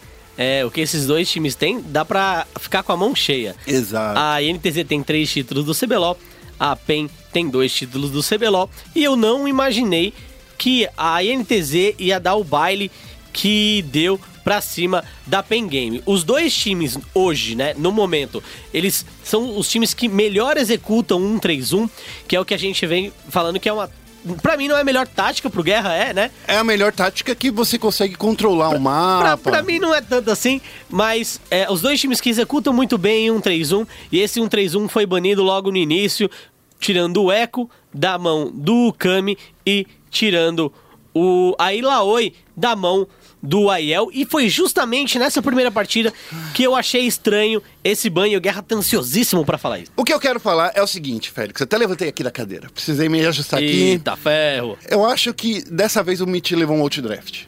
Por quê? Vou te falar por quê. A Ilaoi é um personagem difícil de lidar? É. Mas quem é mais difícil de lidar? O Rengar ou a Ilaoi? Eu vou dizer que. Deixa eu terminar. Minha... Deixa eu terminar. Eu tô ansioso. Não, Calma. beleza, vai. Eu acho que Rengar é muito mais difícil de vo- você lidar. Porque quando você tem que pe- é, pegar o Rengar, quando você tem que liberar o Rengar, você automaticamente perdeu o pique no top também. Porque você vai ter que pegar o o Shen obrigatoriamente para você não levar um submarino. E quando você perde dois piques dessa forma, é muito difícil de você conseguir fazer uma formação que vai girar em torno daquilo. A Ilaoi é complicado de você lidar? É. Mas é, é, é jogado no safe. E eu acredito muito no Mylon. Eu acredito no Mylon de uma forma que ele sabe jogar agressivamente e sabe jogar no safe. Tanto é que, mesmo com o time dele perdendo, ele conseguiu solar o Aiel duas vezes. E, e solar duas vezes. Não é uma vez. Ele estava perdendo e conseguiu virar o jogo em cima dele. Ele conseguiria fazer isso na Ilaoi? Não. Mas ele ia conseguir manter a torrezinha dele lá parada, não deixando ela chegar lá embaixo dela. Então, ia ficar o, o Mylon, se ele estivesse jogando, por exemplo, de Maokai, ou se ele estivesse jogando com um- um- o próprio Gangplank, ou jogando com a Pop, ele poderia não sair pra, pra rota de baixo? Poderia. Mas aí, sabe o que acontece? Você anulou o campeão, que é a forma que a, a, a INTZ tinha pra ganhar esse jogo. Eu ainda acho que eles não, não foram tão ruins no draft. Eu não acredito que banir a Ilaoi e deixar o Rengar aberto é ruim. O que eu acredito é que tanto a PEN quanto o Mitch, eles não acreditaram que a INTZ ia picar o Rengar pelo estilo que a gente viu do Turtle nos outros Eu CBLOL discordo, cara. pelo estilo que a gente viu do Turtle nos outros CBLOL, Tudo bem. Eu, eu entendo isso, mas eles, eu acho que eles esqueceram de avaliar esse, esse torneio. Esse CBLOL é a forma como o Turtle vem jogando. Sim. E eu acredito que na mente deles foi, olha, pra gente é melhor não jogar contra Ilaoi e deixar o Rengar aberto e deixar o Turtle com o Rengar. Então eu acredito que eles menosprezaram um pouco o potencial do Turtle e aí a gente viu como ele acabou não vencendo o jogo, né? Mas como ele acabou botando muita pressão. Impacto, ele impactou. Foi um É. jungler de impacto. É o cara que conseguiu fazer o jogo rodar, não só pra ele. Ele fez o jogo rodar pra, todo, mundo. Isso mesmo. E assim, eu acredito que a PEN já queria jogar com o Shen, então não acho que a escolha do Rengar foi um motivo pra eles escolherem o Shen, mas Mas acredito é um que motivo. É um motivo porque quando você pega o Rengar. é o motivo pra pegar na primeira rotação. Sim, sim, sim. Então, assim, o Rengar no time adversário deve- pode ter mudado a sequência do draft Uhum. da, da PEN. E aí, quando eles picaram o Rengar, a volta já foi com o Shen, justamente para não ter o Shen. Mas eu acredito que a PEN já planejava em jogar com esse Shen, com certeza. Tudo bem. Mas o grande problema, e se a gente ver a partida em si, foi justamente a execução do jogo. A NTZ jogou muito bem, rodando muito bem a partida. Pra o Envy, frente. Pra frente. O Envy jogando de Jace, cara. Não, Começou um jogo meio mal, tomando um gank. E aí ele teve uma dificuldade no início do jogo ali na lane. Mas, cara, Poke encaixando muito bem. Pegando todo mundo do time, do, do time da PEN. O, o Micão acertando muito o ult. Jockster conseguindo dominar a visão na, na rota em que a INTZ escolhia como prioridade, não só na primeira partida, como na segunda partida também. E muita gente falava: ah, o Jockster é cansado. Cansado. De- eu detesto esse xingamento, É. cara. Ah, o Jockster é cansado, o Micão também. A gente já vinha falando desde o ano passado que essa botlane Micão Jockster é uma botlane muito boa, muito experiente. Qual é o problema dela? É que na fase de rotas ela não é tão agressiva contra outras bot lanes, mas se a gente vê em teamfight em rotação, ela é uma bot lane Decisiva. absurda, decisiva. É decisiva. E assim, falando, continuando dos picks, com essa, com essa necessidade de pegar o Shen, eles acabaram deixando o Malzahar aberto também. E aí eu acho que, sabe, você acaba ferrando o jeito que você vai conseguir manter o jogo. Porque tudo bem que o Matsukaze pegou o melhor AD Carry, que, é- que é o Varus, que daí eles voltaram com Shen e Varus, né? Isso. Foi essa volta da coisa. Só que daí vocês liberaram dois campeões muito fortes pra. Pra NTZ. E a eu acho que volta- por isso que eu acho que a primeira partida eles perderam no É, draft. a volta, aí, aí que foi muito absurdo. Foi muito absurdo. Por quê? Foi. Olha que coisa doida. Rengar, primeira opção. Volta de Shen e Varus. E aí, nesse mesmo momento, a volta da INTZ foi Jin e Malzahar. É, então. Ou seja, eles já têm três Power Picks absurdos, absurdos, absurdos. E aí eles deixaram pro Aiel e o Envy ali escolherem alguma coisa pro fim. E eu acredito que o pique do Jace foi perfeito. E o pique do Maokai, cara, foi um pique muito certo, muito legal. Pra calar a boca. E Tem eu quero, pique de calar a boca. E eu quero falar uma coisa legal do Maokai. Eu, eu gosto muito do, dos comentários do, da galera da, da, da Riot que narra o CBLOL, o Tichinha, o, o Skit também. Mas quando eles falaram, ah, o, o Aiel de Maokai tá fazendo semblante agora. E o semblante, ele vai dar def mágica. E o time do da, da PEN só tem o Cork ali que dá um, Dano um, misto. dano, um dano misto, né? Que é mágico e o dano Isso. físico. Só que a, a, a questão do semblante aí era o seguinte: o semblante ele aumenta a sua cura. Sim. Combado a Te dá- passiva. Te dá é, tempo de recarga. te dá tempo de recarga e dá mais HP. Então, assim, combado a passiva do Maokai, certo? E o aperto dos mortos-vivos, que era a habilidade que ele, que ele tinha, ele se cura mais, ele tem mais HP, certo? Então, assim, ele, a partir do momento que ele fez o semblante, esquece. Ele ficou imbatível. Ele não tinha como matar mais ele. E, não, e assim, Por não mais adianta. que você viesse com dano físico, por exemplo. E não adianta tinha chegar o Shen. O Shen não causa dano nele o suficiente. O, o, a- o próprio. A escolha da- de jogar de Graves na jungle, pra mim. Terrível. Foi uma. Bom, vamos pular esse primeiro Terrível. jogo. Eu odeio já Graves deu- na selva. Vamos falar. Vamos acabar com esse primeiro jogo que a gente já falou o suficiente. Eu quero falar agora sobre a segunda partida. Segunda partida que a, a INTZ veio com uma composição que não era idêntica, mas tinha alguns elementos de Power Pick, por exemplo, Jin e, e Malzahar abertos de novo pro Jockster e pro Micão. E eu acredito que esses dois acabaram fazendo a grande diferença Exato. no mid-game quando a INTZ precisava controlar a selva adversária muito bem, precisava forçar Barão, porque forçar o Barão, você força alguma resposta do time adversário, e aí você consegue abrir o ult do Jin de longe, você consegue dar uma resposta ao engage. Então esses dois foram o grande diferencial, mas é claro, também teve o Turtle, né? Eu preciso dizer, foi, foi o Turtle, mas de novo, a- a- as escolhas da, da, da NTZ foram escolhas no draft que deram um nó na, na PEN. Por quê? Eles baniram. Começaram muito bem. LeBlanc, Rengar e Echo. What? Por que, que você bane Echo no lado vermelho, sendo que você vai ter uma Camille do outro lado? Mas aí tá uma grande questão. Lembra, eu- no meu texto de Red Canids e CNB, Sim. eu disse que a forma como a CNB poderia surpreender era não banindo um, dos, um desses Power Picks e fazendo o lado azul, forçando o lado azul a banir. Sim. Por quê? Por exemplo, ah, eu bani o Echo. O lado azul não bane Camille. O lado azul pica Camille. Beleza, eu tenho dois Power Picks do meu lado. Exato. Eu já posso abrir com dois. E em um duelo entre NTZ e PEN, cara, por mais que a Camille seja um pique muito forte, muito forte mesmo, Do outro lado é o Aiel. do outro lado é o Aiel, a gente já viu o Aiel perdendo uma não, vez não, mas você Camille. sabe, eles fizeram essa estratégia de deixar a Camille aberta, pensando numa forma de acabar com ela. Fizeram, fizeram, Só que com fizeram certeza. executar certeza. errado.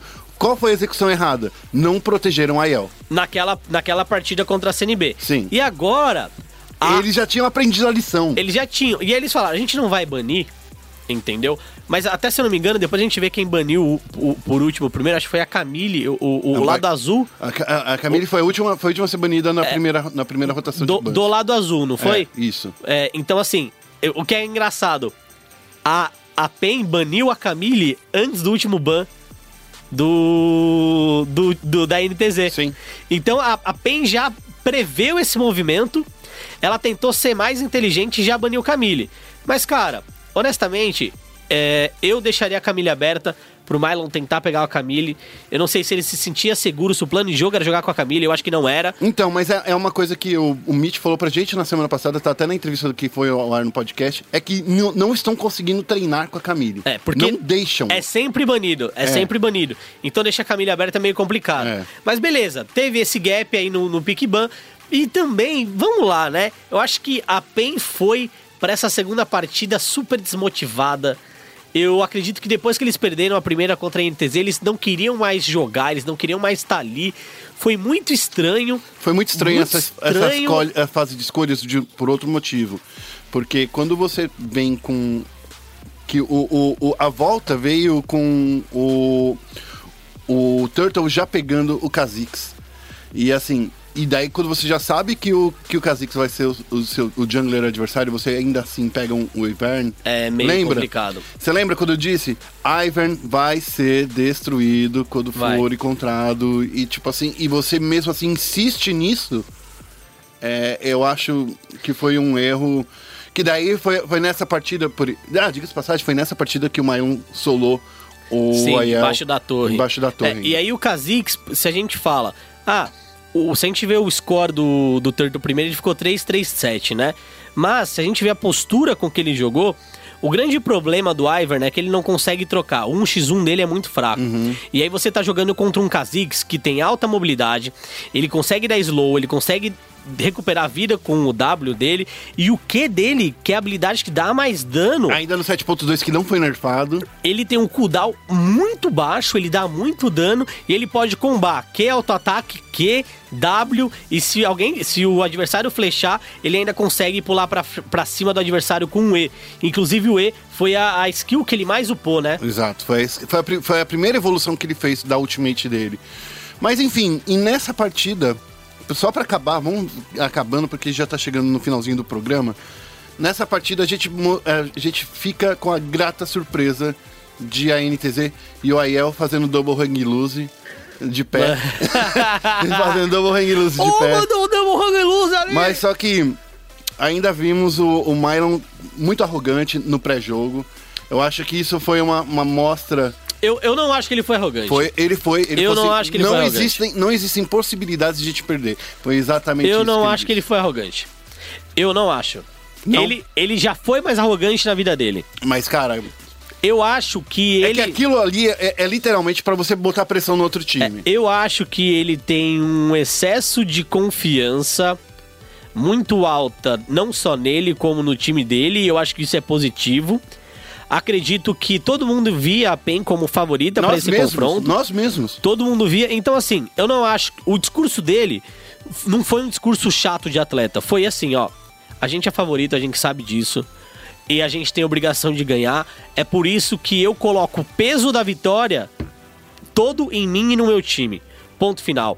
Então eu acho que o discurso dele é um discurso de alguém que entende o seu potencial, entende sua capacidade, não foi pra ofender Não, não, Aiel. não, não, não, mas assim- Não foi algo tipo, ah, a gente é melhor ponto final, mas foi um discurso seguro de alguém que tá confiante na sua habilidade. E infelizmente, por mais que ele tenha jogado bem os dois jogos, o time, de uma maneira geral, executou as duas partidas muito mal. É, eu, eu acho que a escolha também de. Essa escolha forçada do Cork, do, por parte do Kami, foi. Sabe, jogar contra um- um- um- uma Syndra. é- dizem que é, é o melhor, é, é o melhor pique contra a Syndra. Eu discordo. Eu discordo porque a Syndra, se ela consegue acertar um combo, não, não importa. Ela vai errar ma- é, a maioria das vezes? Vai. Mas na hora que ela acertou um combo, Cork morreu. Na hora que ela acertar um combo, um, não precisa de mais nada. Ela precisa desse um combo pra garantir. E foi isso que a gente viu o Envy fazer diversas vezes. E assim, é só apertar R, velho. Não é só apertar R, desculpa porque eu jogo de. Não, é só a galera R. fala assim: você tem que dar um. É um- só apertar Você tem que acertar o combo e acertar o R. Foi, foi a única Só apertar R. Mas o campeão não faz mais nada. É. Porque assim, pa- pra finalizar essa análise, porque eu tô dizendo que nessa partida era só apertar R. Não é só apertar R, mas nessa partida era porque você tinha o Micão muito longe. Nossa, cara, ele tava dando slow em todo mundo. Muito longe. Então, você tinha um Micão muito longe. Você tinha o Turtle, que assim, o Turtle tava muito vida louca. Sim. O Turtle tava pulando em cima da galera, sem Sabe noção calor? nenhuma.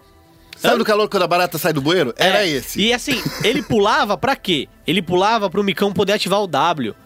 Ou seja, os caras estavam muito, muito, muito bons ali em relação à equipe. Eles sabiam o que eu tinha, o que eu tenho que fazer pro meu companheiro fazer e no exato momento que ele vai fazer, que eu for, ele vai fazer isso, certo? Também a gente tem o Jockster que tava guardando muito bem, junto com o Turtle que fez ah, o item de jungle que você ganha duas wards. Uhum. Então ali a cada rotação você tinha no mínimo cinco wards do caçador e do jungler Sim. dominando muito espaço, dominando controle de muito da mapa. PEN foi muito bom, cara. Da- da NTZ. bom. É, Da, da, da, da PEN não, da NTZ. Maravilhoso. Então, assim, não era só apertar o R, por quê?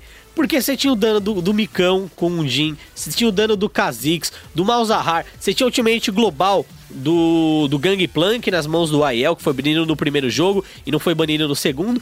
Então, cara, pro, pro Envy era só apertar o R ali, escolher alguém, apertar o R, explodir, que ele ia morrer e aí ele encaixar o controle de grupo ali logo em seguida. Inclusive, ele deu um encaixe de controle de grupo em três seguidos. Nossa, na hora que eles iam entrar pela rota do, do topo ali, entrou na base, ele encaixou um controle de grupo em todo mundo. Meu Deus do céu, jogou muito, moleque, velho. Eu só queria falar, você falou de, de, de, é, visão, eu acabei de notar aqui.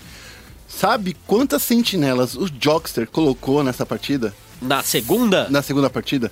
73 wards.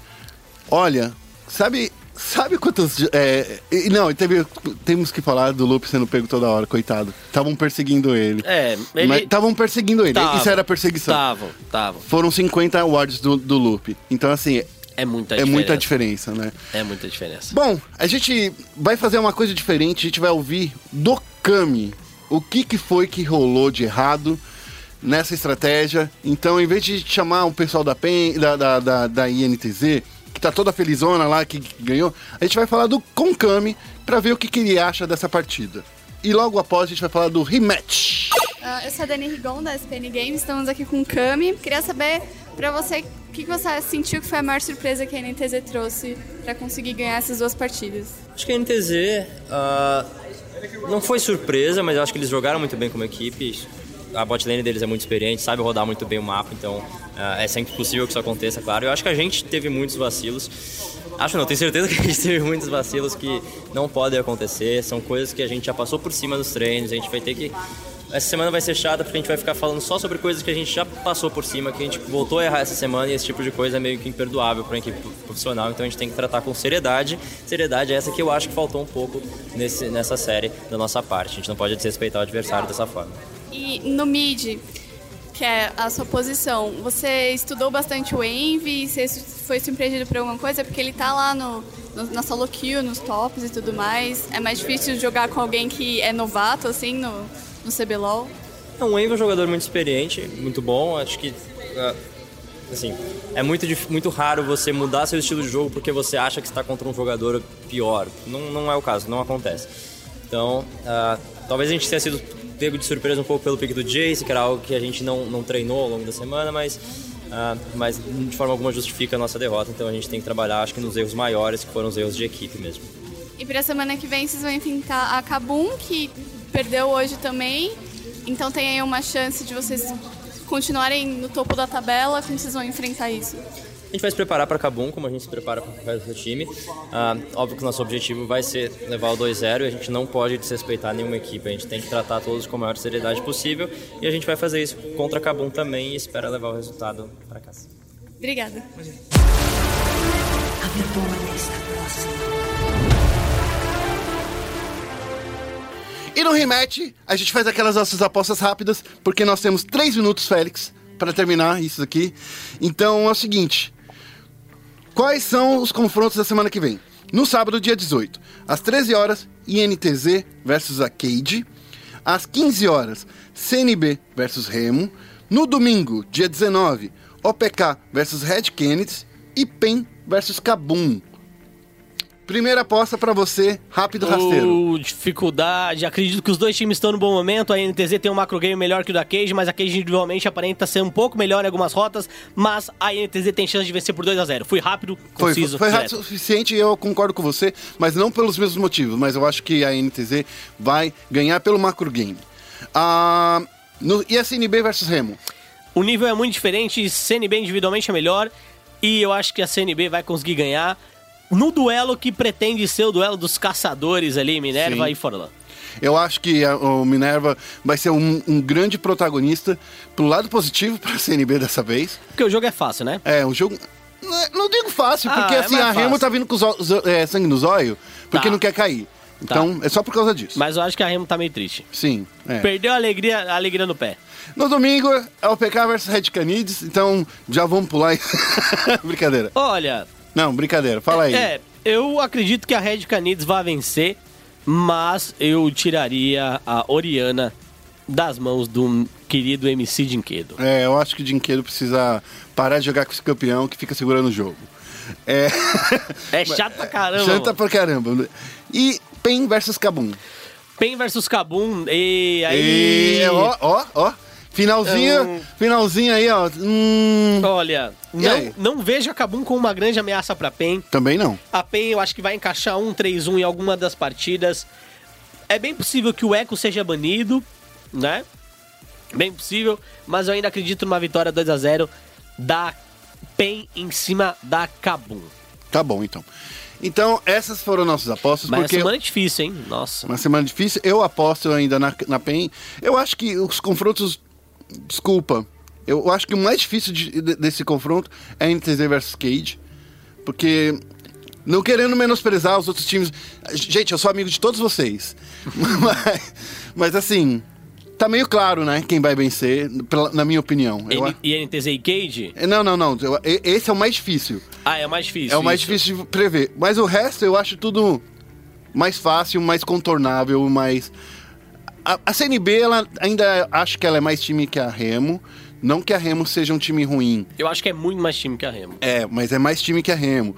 A mesma coisa, a gente não pode falar Red Canids ou PK. PEN versus Kabum, sabe? Então, assim, eu acho que tá uma semana fácil de fazer as previsões. E a gente vai terminando o programa por aqui, senhor Felipe Félix. A gente. Você tem algum recadinho pra, pra galera aí fal- falar as coisas?